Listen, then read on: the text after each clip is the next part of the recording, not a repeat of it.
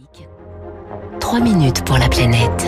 Bonjour Baptiste Gabory. Bonjour François, bonjour à tous. Les rapports du GIEC se succèdent. Le dernier, c'était il y a deux semaines. Des rapports toujours plus alarmants sur les impacts à venir du changement climatique. Pourtant, tout indique aujourd'hui que les objectifs de l'accord de Paris ne seront pas tenus au grand désespoir de certains climatologues, un peu désespérés en fait, hein, et qui vivent cela comme un échec. Oui, c'est le cas du climatologue belge François Gémen, scientifique euh, reconnu, spécialiste euh, notamment des questions de migrations environnementales. Il est lui-même co-auteur du GIEC et le dernier rapport a été pour lui, je le cite, le coup de grâce. Ce que montre euh, ce dernier volet du rapport du GIEC, c'est que nous avons à notre portée toutes les solutions qui nous permettraient d'atteindre les objectifs de l'accord de Paris. Mais que malgré cette disponibilité des solutions, nous ne sommes pas parvenus à les saisir et rien n'indique que nous les saisissions pour les années prochaines. Et donc, d'une certaine manière, ce rapport enterre les objectifs de l'accord de Paris politiquement. Consciemment, dit-il, nous faisons le choix de ne pas lutter contre le changement climatique, confirmé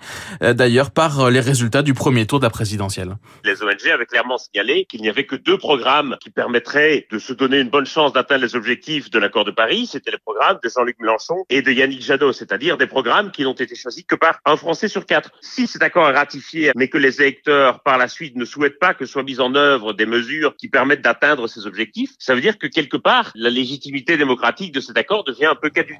Un échec collectif et personnel. Il a longtemps pensé que c'était une affaire de pédagogie, de conscientisation. Il ne pense plus. C'est la réalisation que la stratégie que j'avais poursuivie en tant que chercheur depuis plusieurs années, qui était globalement une stratégie d'essayer d'expliquer autant que possible, de parler à tous les publics et le plus largement possible, quelque part n'a pas fonctionné et que je suis désormais assez convaincu que le changement, si changement il y a, ne viendra pas d'une majorité conscientisée, mais plutôt d'une minorité très déterminée au changement, soit dans les entreprises, soit dans les collectivités, et que c'est sans doute à ce niveau-là qu'il faut travailler désormais. François Gémen a donc décidé désormais de limiter ses interventions publiques, de se recentrer sur la recherche et sur quelques interventions dans les entreprises, par exemple. D'autres chercheurs, eux aussi dépités, ont choisi, eux, la désobéissance civile. C'est le cas des scientifiques du collectif Scientist Rebellion, créé en 2020 sur le modèle d'Extinction Rebellion, et dont Charlie Gardner est membre. Il est biologiste, spécialiste de la biodiversité tropicale à l'université britannique du Kent. On est désespéré. On a tout essayé depuis des décennies. On a écrit des rapports, rédigé des notes pour les gouvernements, répondu aux médias. Maintenant, on est dans une situation d'urgence et on ne peut plus continuer avec la même stratégie parce que ça a échoué. Donc on est obligé d'aller dans la rue, de risquer de se faire arrêter. C'est la seule chose pour que les gens nous écoutent.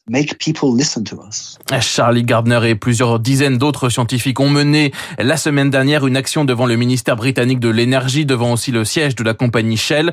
Certains se sont même attachés à la façade. Neuf d'entre eux ont été arrêtés. Des actions euh, similaires ont été menées dans plus de 20 pays ces deux dernières semaines, y compris quelques-unes en France. Un mouvement qui devrait s'amplifier selon ces chercheurs. L'indifférence climatique. Merci beaucoup. C'était Baptiste Gabory.